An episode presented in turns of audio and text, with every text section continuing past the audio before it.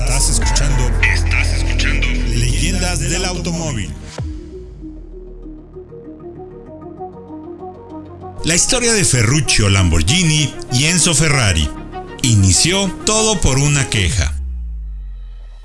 Esta es una historia interesante y una de las más conocidas en el país de la bota, donde dos marcas italianas que lucharon por tener los mejores automóviles deportivos. Nos referimos de Ferrari y Lamborghini.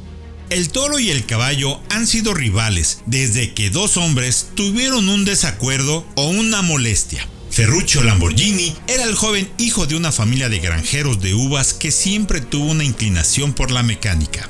Luego de servir en la Real Fuerza Aérea Italiana en la Segunda Guerra Mundial, aprovechó el ambiente de la posguerra para transformar camiones y otras máquinas bélicas en tractores para granjas. Su inventiva le generó tanta riqueza que pudo comprar automóviles de lujo como Alfa Romeos, Lancias, Maseratis, Mercedes-Benz y en 1958 su primer Ferrari, un 250 GT. Ferruccio amaba su auto y pronto aumentó su colección e incluso trató de participar en carreras profesionales. Sin embargo, como tenía buen ojo para la mecánica, pronto notó algunos detalles de su auto que podrían mejorar. Decía que los automóviles Ferrari eran demasiado ruidosos y toscos para maniobrar en el camino.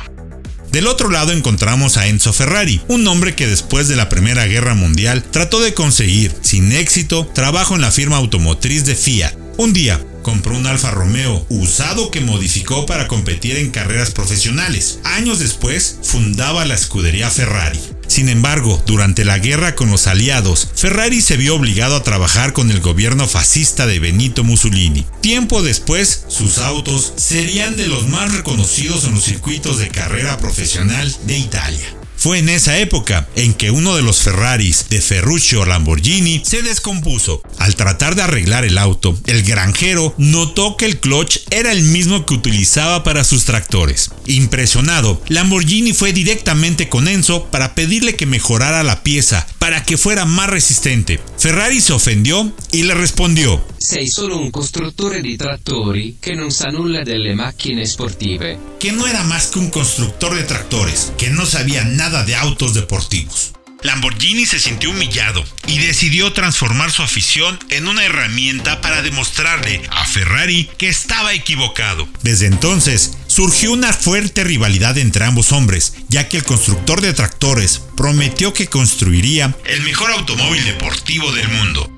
De inmediato instaló una fábrica en San Agata, Bolognese, y tan solo cuatro meses después de la confrontación con Ferrari, develó el Lamborghini 350 GTB en el Motor Show de Turín de 1963. Para finales de 1964, Lamborghini ya había vendido sus primeros 13 autos. Desde entonces, ambas compañías lucharon por ser la mejor. En 1966, Lamborghini presentó el Miura, un modelo que implementaba el motor central V12, que en un principio fue despreciado por Ferrari. No obstante, se vio obligado a implementarlo cuando las demás marcas deportivas empezaron a obtener resultados positivos en las carreras. Por otro lado, Lamborghini jamás pudo superar la huella dejada en las competencias por Ferrari, ya que desde un principio Ferruccio destacó que las carreras no le eran rentables y que prefería competir en la calle. Hoy en día, la rivalidad parece haberse olvidado. La marca Ferrari pertenece a Fiat y Lamborghini a Audi.